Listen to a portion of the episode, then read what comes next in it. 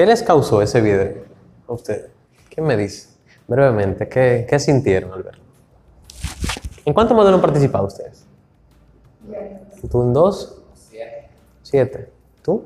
Yo he participado hasta el número. Llegaste a mi número. Ok. ¿Tú? Tres. ¿Qué ustedes sintieron al verlo? ¿Le apasionan los modelos? ¿Qué ustedes piensan de los modelos? ¿Les gusta? ¿Qué, cuando ustedes participan, ¿cómo se sienten ustedes? ¿Qué tan bien? O sea, ¿qué tú sientes? ¿Tú sientes ese, ese como ese, ese fuego interno de wow, me encanta eso? ¿O lo hacen de hobby?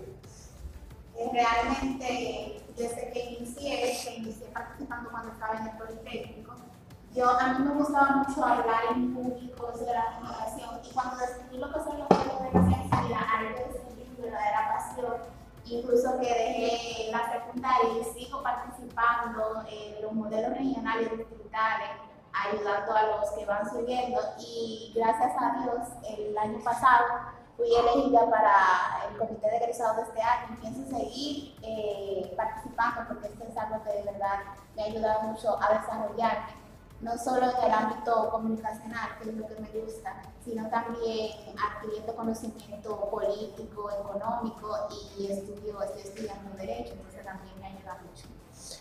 Pero ya seleccionaron los, los egresados, yo no sabía. Sí. ¿Hace qué tiempo? Era el año pasado, lo que pasa es que... Sí, ya. no digas más nada. ¿Alguna otra? ¿Tú? ¿Qué, tú tienes, ¿Qué tú sientes cuando tú participas en un modelo? Sea, Estamos en confianza aquí, no te sientas presionado. yo entré al modelo por, o sea, un amigo que me dijo que era muy interesante, que es un cambio totalmente diferente a lo que se Ghana. Y en verdad me gustó mucho ver cómo la perspectiva de las demás personas, cómo eh, era su manera de resolver un problema y así, y también me, pude, me podía nutrir de eso para la forma en la que yo hablaba. Tú, pues, ella es salvable, ella se puede salvar todavía. ¿Qué iba a decir? Bueno, si nos vamos a... Aquí yo sentía cuando yo empecé a, a participar en un modelo, poder, Poder, ¿verdad? definitivamente. Estamos mencionando una palabra clave de, de lo que se va a hablar aquí esta mañana. Ustedes van a ver por qué. ¿Y tú qué? Eh, pues yo hace mucho yo participé, fue para mi liderazgo, por la iniciativa que yo tengo, entonces eh, me ayudó mucho en eso, ya que me pude desenvolver mejor. Me siempre me han gustado los debates, ver la postura del otro y tratar de, de tumbar su argumento, por así decirlo. Siempre me ha gustado. Entonces, vi que me pude desenvolver bien y en todos los modelos que he ido me ha ido muy bien. Excelente. Bueno, yo empecé, yo empecé a participar porque mi profesora me dijo que yo tenía carácter y que debería hacerlo. Yo no sentía que debía, pero bueno. Como ya lo dijo, ¿verdad? Sí. Y yo me inscribí y yo me sentía como líder. Me gustó mucho la parte de investigación. Como que cuando yo investigaba me daba cuenta de cosas que en mi vida cotidiana no notaba. Entonces en esa parte sí me gustó y después del modelo me seguí interesando más y actualmente participé de nuevo, ¿verdad? Y sigo investigando aunque no me toque participar. Investigo sobre todo y me ha quedado como una marca de ese recuerdo. Cuando presentaron el video me, me recordó mucho mi primera experiencia, como que el estrés, la investigación y todo eso. Qué chévere. Yo les pregunto porque eh, para entender el concepto hay que tener un mínimo de conocimiento al menos. Porque quien no haya participado, este taller no es para ese tipo de personas. Porque para entenderlo hay que haber vivido la experiencia y uno decir, mierquina, no, había, no me había dado cuenta de eso. Entonces, para tú trabajar algo tienes que conocer el problema primero. Y por mi historia que yo tengo y mi relación con los modelos, yo creo que tengo, digamos que la calidad moral para hablar de lo que voy a hablar, porque tengo la experiencia y la trayectoria. Yo estoy desde el 2008 en modelo de Naciones Unidas, más de 60 conferencias nacionales e internacionales. O sea que yo me he dado cuenta que no solo es un problema de la República Dominicana, sino de los modelos en sentido general. Digo problema no en el sentido estrictamente negativo, sino en el sentido de entender, ojo con esto, entender que lo bueno, si tenemos dos elementos en una ecuación, lo bueno y lo mejor, si tendríamos que calificar como malo uno de esos dos elementos, ¿cuál sería? Lo bueno, ¿verdad? ¿Por qué? Porque es que mejor, significa que no. Exacto. Entonces lo bueno quiere decir que es subjetivo. Entonces yo les voy a mostrar lo que yo defino como la redefinición del concepto, que sería lo mejor. Claro, es una tesis propia, No pretendo que la gente la comparta o que las personas que organizan modelos la compartan, pero sí darla a conocer. Porque yo, como les dije, hablo de la experiencia. Le voy a contar un poquito. Miren, yo entré en 2008, como les dije, el modelo de la escuela, ahí empecé. Desde ahí hubo un problema porque recuerdo que creo que fue en 2007 cuando van al curso a seleccionar los que iban para el modelo interno, el método de selección era por votación. Yo no estaba de acuerdo con él, pero los estudiantes votaban y ese era el que iba a participar del curso en el modelo interno. Yo no le caía bien a la mayoría, por lo cual no votaron a favor mío, sino que fue una de las personas que le cae bien a todo el mundo. Eh, como yo era así, de esa forma, como lo voy a contar ahora, yo critiqué a esa muchacha con el curso completo prácticamente. Dije que ella no tenía la capacidad para estar. Que no era si tenía o no la razón, sino el punto es que ella ganaba yo con eso. Después yo entendí que yo ganaba, satisfacer mi ego y justificar el hecho de que no me hayan seleccionado, ¿verdad? Entonces ahí perdí ese año, fue una injusticia, entiendo yo, pero perdí ese año. El próximo año no era por votación. Entraron personas nuevas a la directiva del club y ya era, digamos que quien quisiera, porque ya la, o sea, la gente no estaba tan animada con los modelos.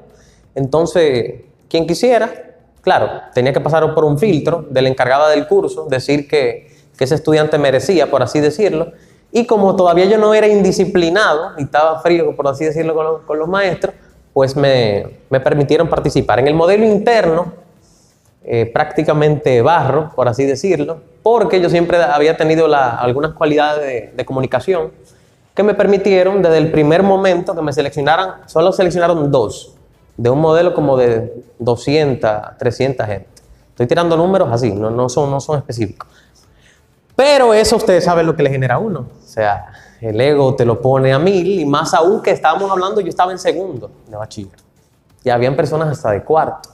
Entonces me seleccionaron a mí. Naturalmente eso despertó muchos comentarios, que a mí porque hablaba bonito, que eso no fue justo, que había gente que, pudieran, que podrían hacer una mejor representación. El punto es que nada, vamos a la regional. En la regional me encuentro con gente muy buena en ese tiempo. Digo en ese tiempo porque yo he visto la evolución o involución de los modelos, como queramos llamarle, pero el punto es que he estado desde ese año hasta hoy he visto que antes, en ese tiempo, era sumamente difícil obtener una mención. Ese fue mi primer reto, por así decirlo. No era nada fácil. O sea, ustedes no se imaginan lo que, uno tuvo, lo que yo tuve que hacer y lo que tuvimos que hacer para ganar una mención en ese modelo regional, estoy hablando. Ni siquiera estoy hablando de mi número. El punto es que nada, eh, me llaman a mí primero porque aunque era de dos delegados, la delegación, o sea, el modelo regional era bilateral, de dos delegados, me llaman a mí, pero yo me siento mal porque el compañero mío no habló mucho. Entonces, por lo cual yo pensaba que no lo iban a llamar, pero también lo llamaron, todo chévere. Se riega en la escuela, ahí yo empiezo ya a adquirir una, una postura porque yo demostré hacia afuera, o sea, fuera del colegio, yo demostré que sí lo merecía, lo cual llenó más mi ego. El punto es que luego voy a mi número, obtengo el segundo premio, delegación distinguida, porque el primero utilizó una serie de estrategias que yo voy a comentar en el, en el contenido, que yo no me esperaba, porque yo era un poco maquiavélico, pero no tanto como él. O sea, el tipo, yo no lo sé describir, o sea, utilizó una técnica que yo nunca pensé que iba a utilizar y obtuvo la mejor delegación. El punto es que como quiera, llegó a la escuela un dios, delegación distinguida, primero en lograrlo, bla, bla, bla. Eh, me pusieron un cuadro, eso alimentó mi ego de forma increíble, más aún cuando después me seleccionaron para SILA, para representar la unidad modelo de Naciones Unidas en la Conferencia Internacional de las Américas, el ego más inflado aún. Pero pasó algo interesante en ese SILA, y fue que no gané, no obtuve mención. Ahí empezó una frustración. Yo decía, ¿cómo es posible? Porque era una asamblea muy grande. Por eso yo quizá tenga que ver con el hecho de que yo no quiero saber mucho de los comités grandes. Incluso como mesa directiva no me gustan. Quizá tenga que ver con esa experiencia que tuve. Porque prácticamente no hablé. O sea, no sé qué fue lo que evaluaron, pero yo, casi no hablé. Entonces, ¿qué fue lo que tú estás evaluando? Por eso yo digo que los, los comités pequeños son los mejores. Porque ahí tú tienes que hablar sí o sí. Todos participan Y, y si tú no estás preparado, se nota. Y si estás preparado, se nota también. Entonces, un comité grande, muy subjetivo. El punto de que pierdo, nada, me frustra un poco. Pero luego, no sé cómo, pero me seleccionan también para NIDMUN. Ese es un modelo en Estados Unidos de dominicano. Me seleccionó la unidad. ¿Por cuáles fueron los criterios? Quizá mi número, como me fue muy bien, ellos pues me seleccionaron. El punto es que voy, en 2009 estoy volando unos cuantos modelos, para no hablar, obviamente no puedo hablar de todos. En NIDMUN pasa algo interesante. Bueno, antes de ir al modelo, el colegio me había seleccionado ya. Ya yo tenía país, tenía compañera, muy buena la compañera. Pero yo tuve que dejarlo a un lado. ¿Por qué? Porque la unidad me ofreció representar la, la unidad. Entonces yo tenía esa dicotomía y bueno, me quedé con la unidad y fui. Cuando voy allá, el compañero que me tocó, digamos, no era igual que la compañera que yo tenía. Aparte hubieron muchos factores, entre ellos, eso nunca se me va a olvidar. O sea, esto, esto solo estoy diciendo para que pongamos en contexto lo que voy a tratar aquí. Yo tuve una experiencia, o sea, desastrosa en ese momento, porque inmediatamente me paro, me dieron la palabra, me pongo de pie, señores. Se me olvidó absolutamente todo lo que yo iba a decir. Todo, primera vez que me pasaba. No sé si fue los nervios, borré. La mesa se queda como que, y los delegados. Yo trato, trato de hablar, no me sale la voz. Señores, yo no pude decir una sola palabra. Bueno, sí, al final dije una sola palabra, dos o tres palabras y fueron, disculpe, mesa directiva. Ustedes imaginarán un joven de 17, 18 años con esa experiencia. Eso fue... Ah, y, aparte de todo, estaba mi tío en la sala, mi tío favorito que fue a ver a su sobrino el modelo. En ese momento, o evidentemente la mesa, como yo era chiquitico y tiernito, se acercó a mí, ah, mira, eh, si quieres hablar, vamos, ven, para que, para que hables y puedas, no te sientas mal. Yo esta, o sea, no escuchaba nada. Mientras ella me estaba hablando, yo lo que estaba pensando en el ridículo que pasé. Y fue frustrante, fue un proceso quizá de lo más fuerte en mi vida. Dirán ustedes, ay, pero por eso, sí. Lo que pasa es que yo era una persona con un ego muy alto, entonces imagínense ustedes una persona con ego alto que le pase eso, eso es como para que me salga de los modelos. Yo pensé inmediatamente, no participo más en esto, esto no es para mí, yo no sé qué voy a hacer. El punto es que en lo adelante, que con esto quiero que lo anoten esta palabra, con eso lo que quiero enseñar el principio de la persistencia. Cuando yo salgo de ese modelo, me veo una encrucijada, dos opciones. La primera, dejar los modelos. Y la segunda, sobreponerme a la situación y ser aún mejor de lo que fui en los dos modelos primeros. O en los tres modelos primeros. Naturalmente tomo, después de una larga reflexión y mucho ánimo que me daban en el club, de hecho fui, bueno, eso lo voy a contar más adelante. Pero el punto es que me animaron y pude seguir y luego de eso vinieron más de 60 conferencias nacionales e internacionales, entre las cuales la gran mayoría la gané. Todas las menciones del, del currículum de los modelos las obtuve, entre ellas algunas varias en, una en un mismo modelo. Luego pasé a hacer mesa directiva, no solamente modelos aquí, sino a nivel internacional. Y lo que quiero que ustedes entiendan es que un factor de los que yo entiendo que tienen que trabajar los modelos de Naciones Unidas es con eso. Claro, tampoco podemos llegar al discurso de todos somos ganadores.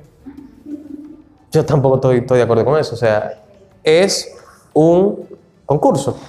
Usted va a ganar. Lamentable para bien o para mal, pero es a eso. No estoy de acuerdo con eso. Y hoy yo lo estoy entendiendo, pero yo también como mesa en algunos momentos lo decía. Eh, Usted sabe, eh, todos somos ganadores. Después fui evolucionando y ya yo no le decía eso, sino que le decía, ustedes saben que hay que seleccionar a los que mejor trabajo hicieron. No significa que ustedes sean malos, sino que otros en este momento, en esta coyuntura, en esta circunstancia, hicieron un mejor trabajo. Y hay que premiarlo. Eso es más aceptable, ¿verdad? Entonces, Eso, es lo que yo también, porque también en esa directiva. Siempre les sugiero, sigan trabajando, porque tampoco creo en el todos somos ganadores. no. Y tampoco en el de que lo importante es participar. ¿Quién ha escuchado eso? Yo no estoy de acuerdo tampoco. Lo importante no es participar, lo importante es ganar en lo que sea que usted haga en la vida, no en los modelos. Exacto. En lo que sea, no estamos hablando solo de los modelos. Lo importante es ganar. Obviamente hay que analizar los medios que usted, que usted utiliza para ganar. Porque así mismo como usted utiliza medios no tan éticos o medios con un sinnúmero de cosas que usted sabe que están mal para ganar en los modelos, así mismo puede que usted los utilice para ganar en la vida. Y eso es muy, muy, muy grave y tienen que ponerle ojo porque, yo no sé si ustedes han escuchado, y con eso el marco histórico ya fue cubierto con el video. Y más o menos de qué trata. Eso lo, lo pusimos para obviar esa parte. Yo no sé si ustedes se han fijado que se dice que los modelos son una fábrica de líderes, ¿verdad? Ahora vamos a ponernos a analizar. Yo les voy a hacer una pregunta. ¿Hitler fue un líder? Sí. Hay gente que dice que no. Yo, yo entiendo que sí. Ok, ah, ya que tú dices, yo entiendo que no. No, yo entiendo, yo que sí. Lo que pasa es que la, persona lo va a entender el punto negativo, pero sí fue un líder porque llegó a, a conmover una población entera. O sea, a explicar su pensamiento a otra persona, porque yo conozco mucho de la historia, porque me gusta mucho la historia de Hitler. Hay alguna persona que me, o sea, que, exacto, me juzgan porque yo, incluso en una ocasión, pidieron, hicieron una pregunta, si pudiera cenar con un personaje muerto, yo diría que con Hitler, porque me gustaría saber, o sea, conocer, tenerlo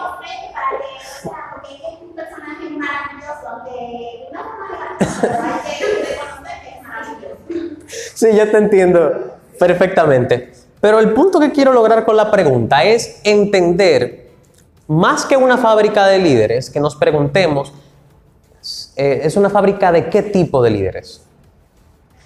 O sea, líderes, pero ¿de qué tipo? Porque así Hitler fue un líder. O sea, el punto es llevar más Hitler a la, a, a la, a la sociedad. O llevar más qué, más Martin Luther King, más Lincoln, pero ¿qué tipo? Porque todos son líderes. Hay líder, obviamente hay muchos tipos de liderazgo, muchos líderes positivos, negativos, que manipulan, que potencian. O sea, tenemos que identificar esos elementos porque si no puede, ojo con esto, puede que estemos lanzando literalmente monstruos a la sociedad. Si no sabemos canalizar las capacidades que dan los modelos de Naciones Unidas, posiblemente y lamentablemente, porque es un proyecto que amo y que cambió mi vida, pero lamentablemente puede que terminemos incluyendo a nosotros, incluyéndonos nosotros, siendo monstruos, como lo era yo. Ahora bien, para usted identificar si usted era un monstruo, tiene que conocer una información la cual usted puede utilizar para evaluar quién usted era. Quizás con la información que ustedes tienen, usted dice, monstruo, ¿por qué no?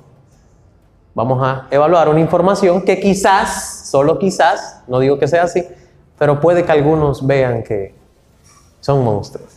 O que iban camino a ser monstruos. Porque yo, ustedes como no tienen muchos, están, están a tiempo.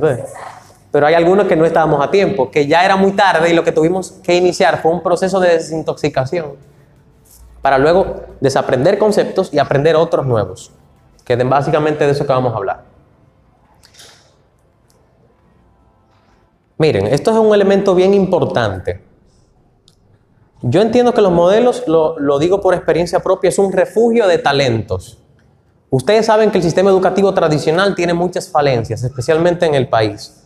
O sea, estamos frente a un sistema educativo que lamentablemente no agrega mucho valor. Tenemos profesores que te dicen, una de las frases que yo más odiaba era, saquen el cuaderno. Otros que te dicen, apréndase tal cosa y exponen por grupos. Otros simplemente no iban. Otros era mejor que faltaran a que fueran, porque la verdad uno no aprendía nada. Entonces yo entiendo que los jóvenes talentosos, como era mi caso y yo estoy seguro que el de ustedes, encontramos en los modelos un refugio de aprender información y herramientas que no nos da la educación tradicional. Por ejemplo, a ustedes en la escuela le, le- le enseñaron sobre oratoria, sobre persuasión, sobre liderazgo, sobre solución pacífica de controversias. sobre convencer a los demás de que tu postura es la cierta y por lo cual pueden apoyarte. Nada de eso. Entonces, nosotros simplemente encontramos en los modelos, wow, qué chévere. Pero quizás, ojo con esto, quizás no es que eran tan chéveres, sino que la educación era muy mala.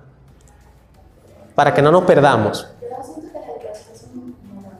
O sea, Aburrida. era Lo mismo a todo el mundo como si fuera un robot, para que todo el mundo ve el manejo como tenga la misma meta. Sí, más o menos así. Entonces, pues, el punto, No no memorizar, repetir, eso es la educación tradicional. Entonces, aquí los que tenemos ciertos talentos o ciertas habilidades o ciertos deseos, ciertos deseos de superación, vemos los modelos, wow, me enseñan todas estas, estas herramientas que no nos enseña en la educación tradicional, vamos a aprovecharlas. Y tú ves que, que los debates o no se da en el aula, al menos no con tanta profundidad, porque tú me podrás hablar de las exposiciones, pero ¿qué tipo de información se maneja en las exposiciones? O sea, y también, ¿qué crítica social se genera con las exposiciones? ¿Qué aporte a la humanidad tú generas estudiando matemática, aprendiéndote la hipérbole, la parábola, los ríos, los riachuelos, los mares, los océanos? Ustedes entienden. Entonces, se trata de entender por qué amamos tanto esto. Ese- entiendo que tiene que decir el punto de partida, tiene que ser el punto de partida. Porque si tú amas algo, yo entiendo que un proceso reflexivo debe de ser el por qué lo amo. Y, y acuérdense lo que dije ahorita, si entre lo mejor y lo bueno tenemos que elegir algo malo, sería lo bueno. Entonces puede ser, solo puede ser, que esto lo amemos tanto porque no conocemos otra, otra cosa mejor. Y no me refiero a algo mejor que los modelos, sino a una versión mejorada de los modelos, que es de lo que vamos a hablar aquí. Vamos a ver. Mitos y realidades. Hay muchísimos mitos en los modelos. Uno de ellos ya hablamos de él. Fábrica de líderes. Yo diría más bien eh, fábrica de qué tipo de líderes. O sea, vamos a ser específicos. Porque los modelos tal cual están hoy son una fábrica de líderes negativos.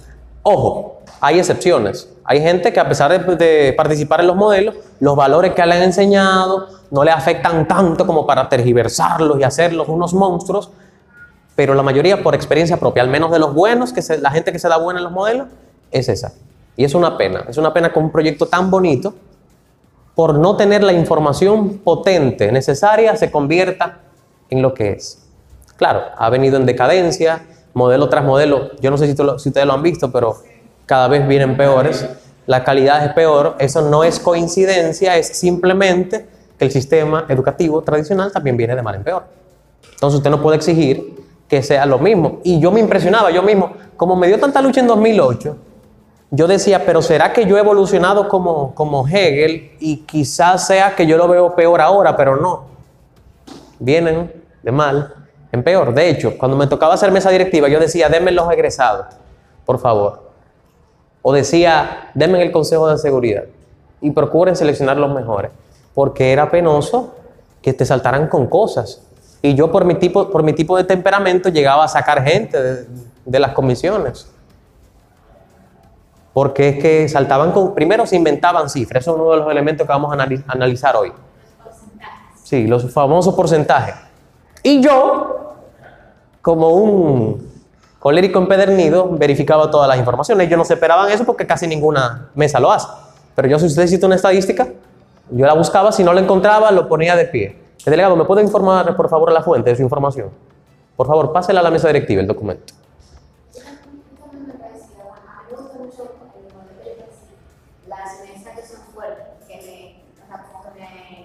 a obligan, investigar Ujú. para tener que pasar pena. Y también te considero una falta respeto a Sí. mí como delegación, que otra delegación como que tranque el modelo como tal, que se pause todo y tenga que otra delegación para sea cambiar el tema o algo así. Entonces, eso sí lo considero.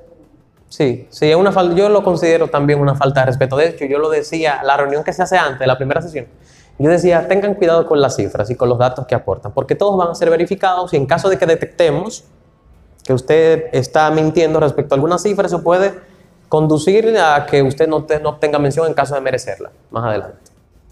Entonces me decían que yo era Trujillo, que una serie de cosas Pero en realidad yo no lo hacía por mal. Es que me parecía una falta de respeto. O sea, es como que tú te pares frente de mí y me... ¡ah! Así lo veo yo. O sea, es una burla a todos.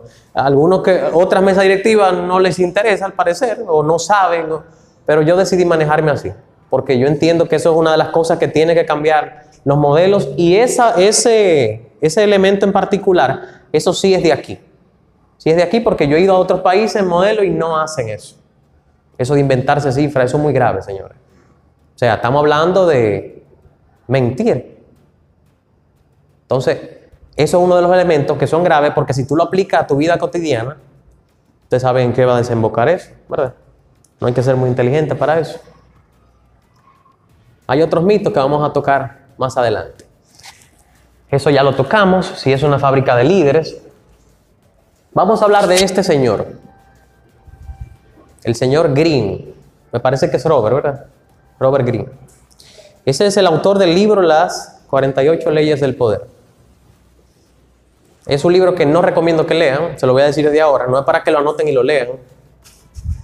Y dirán ustedes, pero el conocimiento nunca está de más. Depende. Sí, depende, porque ese libro, para serle sincero, para hacer esta conferencia yo me había obligado a estudiar alguna de, o sea, las leyes, pero no lo leí, porque es que solamente leer las leyes me hace decir que no me va a agregar valor, más que para conocer que no se debe de hacer. Fuera de eso no me aporta nada. Y les tengo una mala noticia. Ese libro de las 48 leyes del poder básicamente es lo que se promueve en los modelos de Naciones Unidas. De manera no. De manera que en lugar de fábrica de líderes, si tendríamos que definir los modelos de la República Dominicana, sería una fábrica de personas en busca del poder o algo así. Pero el concepto líder, a menos que le agreguen negativos, pero creo que sería desvirtuar un, un poco el concepto, no, no aplica, porque positivos no son. Ahora bien, no porque yo lo diga ni porque yo tenga una opinión, sino vamos a ver, vamos a verificar, vamos a verificar estas leyes. Ley número uno, nunca le haga sombra a sus jefes. Ojo con esto, las leyes, algunas van a notar que no son negativas, o sea, ustedes van a decir, pero eso no tiene nada de malo. En la parte negativa es el por qué. O sea, cuando él explica el concepto, que él dice, bueno, por tal cosa, por el motivo. El motivo es el negativo. Aquí no vamos a hablar mucho de eso por lo que les expliqué. Ponernos a estudiarla una por una no creo que valga la pena, la verdad. Ahora vamos a tocarlas por arribita para que ustedes entiendan el porqué de esta de este masterclass. En esta parte, él dice que cuando usted hace sombra a su jefe o a quien usted tiene por encima, puede desencadenar que lo enfrente o que lo destruya, por así decirlo. Entonces lo más inteligente es no hacerle sombra, quedarse tranquilo. Por eso yo digo que es el por qué. Porque si usted, yo puedo utilizar ese mismo concepto de decir no le haga sombra a tu jefe porque él está por encima jerárquicamente y él, o sea, tú le debes un respeto. ¿Usted entiende la diferencia? O sea, la misma palabra, pero la motivación es diferente. La motivación de esa, ya yo se la acabo de decir, no es muy sana. O sea, se trata como de manipular. O sea, no enfrento al jefe, pero es, para, es porque yo sé que él me puede destruir, de manera que lo más inteligente es yo quedarme tranquilo, no hacerle sombra, pero en cualquier momento, en cualquier momento lo quito y me pongo yo. Desde que tenga la oportunidad, que esa es otra de las leyes que vamos a ver, yo voy a hacerlo así. Otra es nunca confíe demasiado en sus amigos, aprenda a utilizar a sus enemigos. En política ustedes lo han visto mucho. Nunca confíe demasiado en sus amigos y aprenda a utilizar a sus enemigos. Esa parte yo creo que no hay que explicarle, está muy, muy clara. Ahora bien, volvemos a lo mismo, el por qué. El, hecho de decir no confíe demasiado en sus amigos no es más ni malo ni bueno, es un concepto. Yo no lo veo mal. Ahora bien, ¿por qué? ¿Por qué? Incluso si profundizamos en el concepto, podríamos ver que se habla incluso de que cuando tú, vamos a, vamos a poner este ejemplo, que cuando tú confías demasiado en alguien, al momento de destruirlo, vamos a suponer que tú le cojas hasta cariño, tanta confianza que él sepa cosas de ti. Él sabe cosas tuyas. Cosas que puede utilizar en tu contra. Y tú como buen maquiavélico, tú no vas a querer que él sepa cosas en tu contra. O sea, si tu motivación es esa, ¿ustedes lo ven positivo? O si tu, si tu motivación es, ok, no puedo darle mucha confianza porque entonces le voy a coger cariño y cuando tenga que, cuando tenga que, por así decirlo, no voy a decir eliminarlo porque se va a ver como matar, pero cuando tenga que utilizar el poder en su contra, me va a dar pena. Oigan, ¿ustedes entienden? Siempre fíjense en la motivación, no en la, en la ley en sí, para que no se vayan a confundir. Ley número 3, disimule sus intenciones. Y aquí voy a poner un ejemplo que me hicieron a mí. Recuerdan que al inicio dije que iba a hablar sobre, sobre una experiencia en ese sentido. Déjenme contarles. Yo llegué a mi NUME, eso fue en 2008. El que ganó mejor delegación, ¿se acuerdan? Ese joven me tocó, él tocó, tocamos juntos en la misma habitación. Y nada, lo, lo veo súper simpático. Y todo chévere, ¿cómo- ¿cuál es tu nombre? Ah, el mío es tal, me cayó súper bien. O sea, al día de hoy mantenemos comunicación y lo considero una persona, mi, mi amigo, mi amigo, lo considero mi amigo. Señores, hicimos amistad la noche entera. Yo mismo no sabía, después fue que me enteré que él estaba en mi misma comisión. Él era Francia, yo era China. Mira, hasta me acuerdo del país, ustedes pueden saberlo. Nada, es todo chévere. Cuando estamos en el modelo, me toca a mí la sesión extraordinaria de preguntas. En este, en este tiempo la mesa solamente te preguntaba, ¿deseas someterse a interpelaciones? Yo dije que sí. Le veo que, levan- que levantan mucho el plaque, lo mandan a él. Yo digo, bueno, qué alivio. Qué alivio porque el muchacho es amigo mío. Y yo sé que me va a decir una pregunta para yo salir del paso y ya. Señores, eso fue una puñalada por la espalda. O sea, ustedes no se imaginan. Yo no me esperaba eso. O sea, prácticamente lo primero que él dijo, él empezó la pregunta. Oigan, oigan el inicio de la pregunta. Estamos viendo que en su propuesta usted propone tal y tal cosa. Era como un acuerdo para el medio ambiente, algo así. Sin embargo, vemos que en fecha tal fue creado, de manera que usted está frente a esta asamblea proponiendo algo que ya está creado. Quisiéramos saber si se debe a un desconocimiento de su parte o una falta de creatividad o, o que nos explique. Evidentemente, inmediatamente él mencionó la primera palabra que yo me di cuenta por dónde iba. Yo dije, ok, este tipo me utilizó. O sea, me utilizó. Y dirán ustedes, bueno, pero que una cosa es fuera, otra cosa es dentro. Sí, pero ustedes saben a qué yo me refiero. O sea, una gente que te haya, que su amistad, que pa- y saltarte con eso, ¿ustedes entienden? El punto es que como yo tenía ciertas habilidades, o sea, por eso gané el segundo lugar, yo le, le digo, delegado, ¿podría reformular la pregunta y ser un poco más conciso, por favor? Al parecer, por el tipo de introducción que puso, no se entendió, quisiéramos que sea más específico para poder responderla.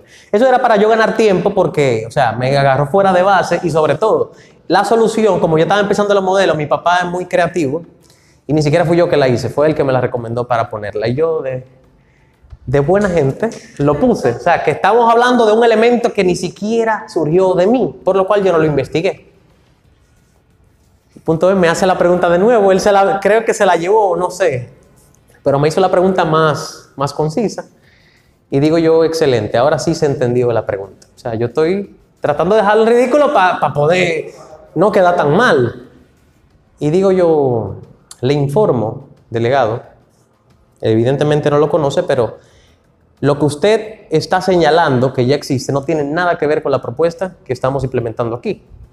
Los organismos en los cuales se proponen las soluciones son directamente proporcionales a ellas mismas. O sea, por ejemplo, tú puedes proponerla en la Organización de Estados Americanos, puedes proponerla en Naciones Unidas, puede ser regional, puede ser global, puede ser continental, y una cosa no tiene que ver con la otra. De manera que quien tiene que informarse usted y empaparse de, en ese aspecto es usted.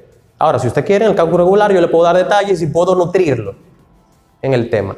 Yo traté, quedé bien, pero evidentemente él quedó mejor. Yo traté, traté y de hecho en el discurso, al parecer hizo una estrategia, el, el tipo, o sea, él, él era mejor en ese momento.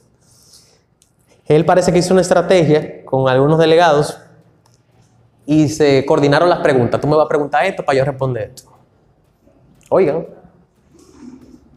coordinó como con seis, creo que fue. Después fue que yo me enteré de eso.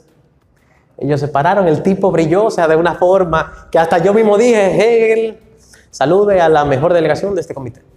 Yo ahí supe, porque vi la mesa que lo miró y dije, ya, no hay nada que hacer. Yo era dos, éramos dos, él no tenía compañero, él era él solo. Y naturalmente todo era favorable eh, para él en ese momento. Lo que quiero decirles es que una de las, leyes del poder, la tercera, dice disimula sus intenciones. Sonría. Pero tenga en mente que en cualquier momento, ¿verdad? Yo voy a utilizar las armas que tenga en tu contra. Y el problema de esto no es solamente que lo implementemos en los modelos, porque si lo implementáramos coyunturalmente como una actuación de una obra, por ejemplo, no es tan malo, porque tú estás consciente de que tú lo estás utilizando ahí como estrategia para ganar, pero hasta ahí. El problema es que la gente lo aplica a su vida. El problema es cuando trasladamos el aprendizaje de los modelos a nuestra vida. Si eso es negativo, usted va a ser literalmente un monstruo. Una persona que disimula sus intenciones en la vida real, ¿qué ustedes creen de ella? La muchacha, por ejemplo. Eh, bueno, no, debería de poner ese ejemplo, pero es el único que me llega. Yo quiero estar con una muchacha, ¿verdad? Yo quiero estar con alguien y le digo, mira, que sí, ok, yo te quiero mucho. Le hago un aguaje, un año, hasta dos años, quién sabe. Pero mi intención final, todos sabemos la que, ¿verdad? Entonces yo hago eso, yo hago eso. Yo conozco jóvenes, amigos míos, que me han dicho, me han contado, muy entusiasmados, como si eso fuera un premio. A mí me da pena escucharlo, pero que me cuentan que han durado hasta cuatro años, cinco años. He invertido cinco años. Hasta que llegue el momento y adiós. Oiga, qué tan grave el asunto. Entonces, desde ahí tenemos que empezar. Desde ahí tenemos que empezar. Eso usted lo traslada a todos los aspectos de la vida y de ahí no sale nada positivo. Eso es burda manipulación y eso no es positivo ni siquiera para quien lo hace, aunque él crea que sí. Porque él busca beneficiarse en el momento, pero ¿y después? ¿Qué viene después? Miren esto. Diga siempre menos de lo necesario. No sé cómo para dejar la, la suspicacia. Pídeme más. Ahí tiene un poquito. Pídeme más. Y sobre todo que ese más dependa de mí. Ustedes no han visto a la gente, yo era así, por ejemplo, que cuando tiene una información no le gusta darle la fuente a la otra persona. Quiere él ser la fuente. O se aprende algo, no quiere enseñarle, sino que le pidan a él y él lo hace. Pero enséñame, no, no, no, ve, yo te lo hago, no te preocupes. Yo era así, me gustaba hacer la fuente. Por ejemplo, si tú me decías, hazme tal cosa en el celular, ven. No, pero enséñame, no, no, ven. ven. Dele, vayan aplicando todo eso a la vida real. Casi todo depende de su prestigio, defiéndalo a muerte. Lo que yo hice con el muchacho. Le voy a citar otra. ¿Ustedes conocen a Blanca Mateo? Blanca Mateo. Ella fue secretaria general de mi número. Yo le voy a poner ese ejemplo. Estábamos un modelo, Monuecid, me acuerdo yo. Nada, yo no estudié nada para ese modelo. Y gané de la sesión distinguida. Para que ustedes vean lo grave que son los modelos. No estudié nada. Nada. Me inventé todo. Todo chill, pero como ella sí estudió, porque ella es muy, muy enfocada. Ella, usted la veía hasta en la comida. Doy el discurso, me dice, levanta la digo mierquina. Uy, yo sabía. Usted sabe el que tú y no- y el que no. Viene y se para y dice, me mira, delegado, vemos que usted cita tal o cual cosa y queremos saber, nos interesa mucho saber en qué parte de la constitución o las leyes de su nación se refiere a ese punto en particular. Utilicé la misma técnica que el otro, le dije que fuera más específico. ya eso era parte de mí. Y ella como que se la llevó porque ya tenía mucha más experiencia. Y dijo, ok, yo se la aclaro, no hay ningún problema. Se la- me la repitió más, más clara todavía. Y digo yo, ah, ok, ahora sí entendimos. Eso está en el artículo tal, literal tal de nuestra constitución. Señores, yo ni sé si había constitución. Yo era, yo era Andorra, Principado de Andorra. Y yo solo dije al final, Dios mío, que no la busque. Porque si esta tipa se para a citar eso, yo de aquí no saco ni mención de honor. ¿Qué yo estaba haciendo ahí? Defender mi prestigio. Si yo tengo que inventarme una cifra, lo hago. Si tengo que destruirte, lo hago. Pero mi prestigio no se va a ver afectado. Recuerdo en ese mismo modelo, se paró el de Haití. No sé si era por brillar, el punto de que me, que me atacó. Y esa fue mi, mi herramienta principal para ubicarme entre los mejores de la comisión. En ese mismo momento, no, creo que fue en el celular, no sé, busqué unos datos de Haití en el tema que se estaba tratando y estaban horribles. Y yo simplemente le dije, en lugar de usted, o sea, no le refuté lo que dijo sobre el país, sobre mi país, pero yo le dije, en este caso usted lo que se debería de fijar en sus propias cifras, como por ejemplo tal cifra, tal cifra, tal cifra, tal cifra. Una nación con esos problemas evidentemente no tiene que estar fijándose en, las cifras ajenas, sino concentrarse en la suya y mejorarlas porque estamos frente a la hipocresía hecha persona. Naturalmente, como los modelos de aquí son emocionales, la mesa dijo, wow. Como las exposiciones, yo no sé ustedes, pero las exposiciones, ahí da pena decir eso, pero lo tengo que decir. Eso me mea culpa que, que voy a hacer ahora. Que me aplaudían. Señores, yo no había estudiado nada en la exposición. Estamos hablando de la universidad también. El profesor, yo creo que esto merece un aplauso llenaba mi ego, pero en el fondo yo decía, wow, qué mal estamos. ¿eh? Sin haber estudiado nada, con conocimiento elemental. Ojo, no es que yo, que yo hablaba disparate, porque hay una diferencia. Una cosa usted pararse a decir todo lo que le pasa por la cabeza, que no tiene ningún sentido, y otra cosa usted decir cosas lógicas, pero con conocimiento general. Conocimiento general, usted concatena par de conceptos y ya la gente entiende que usted sabe. Utilizar muchas palabras técnicas, eso es una estrategia interesante que yo utilizaba mucho para confundir a la gente y entender, que ellos entiendan que yo sé. De hecho, yo he llegado al punto de, de decir que si usted no sabe simplificar un concepto es porque usted no lo entiende. Si usted no sabe decir de manera simple algo es porque usted no lo entiende. Ustedes ven la gente que usa muchas palabras técnicas, busquen que van a encontrar. Dime, ¿qué te vas a decir? Eso es referente a eso mismo, que tengo un compañero en la universidad que él no sabe nada de lo que dice, pero usa mucho tecnicismo y mucha palabra bonita, como lo sé. Y a veces yo me quedo, Dios mío, pero es que no se dan cuenta de que él no está diciendo nada con sentido. Y solamente porque él usa esa palabra bonita, se queda todo el mundo y yo, porque no la conoce. Exacto. Eso es muy penoso, señores. Yo me- eso me- mira, desde que tú dijiste eso me acordé de una exposición de unos jóvenes en materia de derecho marítimo.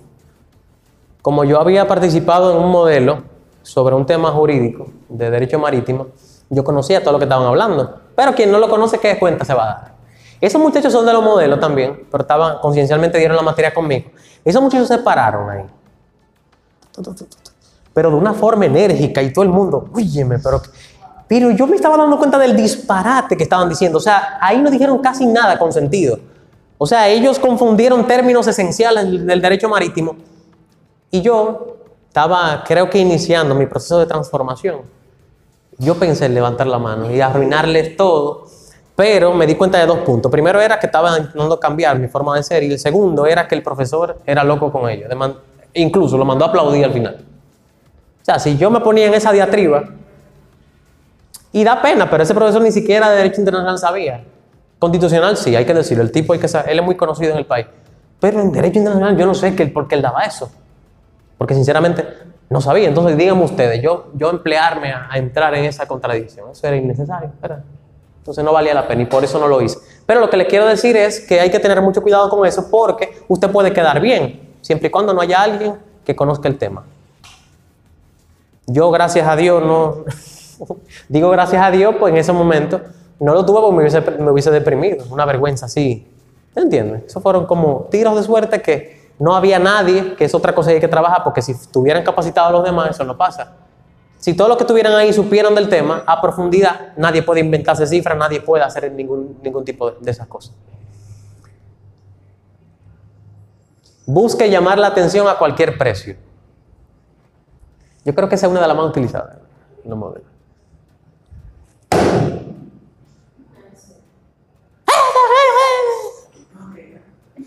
Yo recuerdo, eso yo lo tuve claro de lunes, yo no era de hacer show. Y si los hacía eran sutiles e inteligentes. Yo recuerdo en mi modelo regional, un tipo altote, yo era una cosita como así.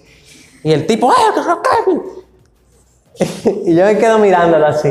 Digo yo, este tipo hay que bajarlo de, de la nube. Y le digo yo, escúchame. ¡Eh! Escúchame. pues". Yo, como por aquí me daba la mano.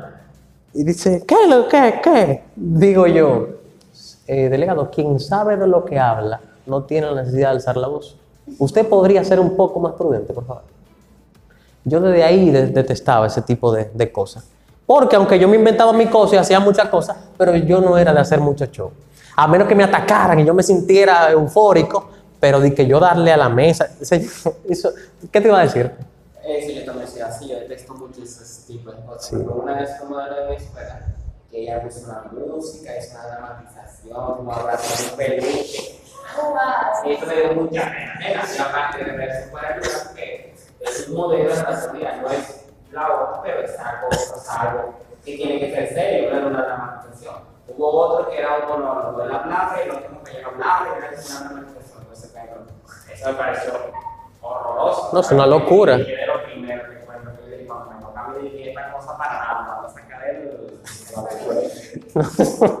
Es un ejemplo de lo que hacemos. De, incluso yo he visto gente que ni siquiera procede, porque si tú me dices que está voceando y le das, pero algunos lo hacen hasta por moda, utilizando un tono de voz normal y le dan, me explico. Por ejemplo, no, porque yo pienso tal cosa y no podemos hacer eso. O sea, eso pega. Por lo menos, alce la voz o algo para que pegue. Es como yo le he dicho a los delegados, señores, yo sé que como tenía, en ese tiempo creo que estaba Chávez, digo. Y yo le decía, como tenemos presidentes como Chávez, no es que no hagan un show, pueden hacerlo si usted es el delegado de Venezuela, pero por favor hágalo bien. Hágalo bien, que no se vea ridículo, porque cuando uno cae en la ridícula es un, problema. Porque si yo hubiese sido Venezuela en ese momento, yo digo, me huele a azufre todavía, aquí estuvo el diablo, ok, pero yo lo iba a saber hacer.